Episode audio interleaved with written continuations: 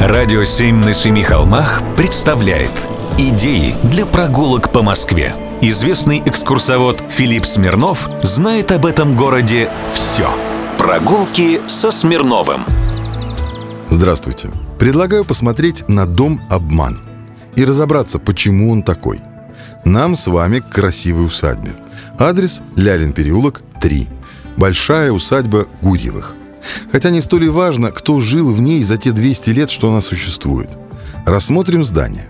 Пропорции классические, послепожарный ампир, начало 19 века.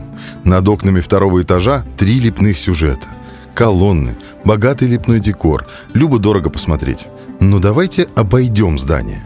И... Опа! В нем оказывается четыре этажа. Как так? С улицы два, здесь четыре. Все очень просто. В Москве 19 века главной учетной единицей был двор. Дворник не только мел улицу перед домом, но и не пускал кого не надо на двор, чтобы чего лишнего не учудили и не отчебучили. Среди тех, кого не надо, естественно, были и инспекторы налоговой службы. Все, что им оставалось, пересчитывать окна и этажи на фасаде и подавать свои ревизские сказки, то есть налоговые ведомости, в управу. А управа уже взимала налог. То есть это как если бы сейчас вы поставили на учет кредитную малолитражку, а сами потом ее переделали в спортивный болид путем установки в подкапотное пространство огромного и мощного двигателя. По документам «Запорожец», по факту «Феррари». Так и наши предки. Челядь и обслуга может пожить в подвале или цоколе с видом на двор. Там же можно сделать топочную или кухню.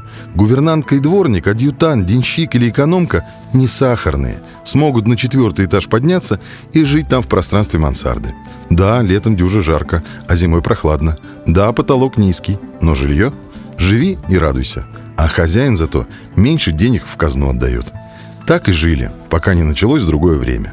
А свидетели хитрости и премудрости до сих пор стоят. На Пятницкой улице, на Поварской, на Спиридоновке, да много где еще. Даже в Лялином переулке, рядом со школой. Сходите, посмотрите. Прогулки со Смирновым. Читайте на сайте radio7.ru. Слушайте каждые пятницу, субботу и воскресенье в эфире «Радио 7» на Семи холмах.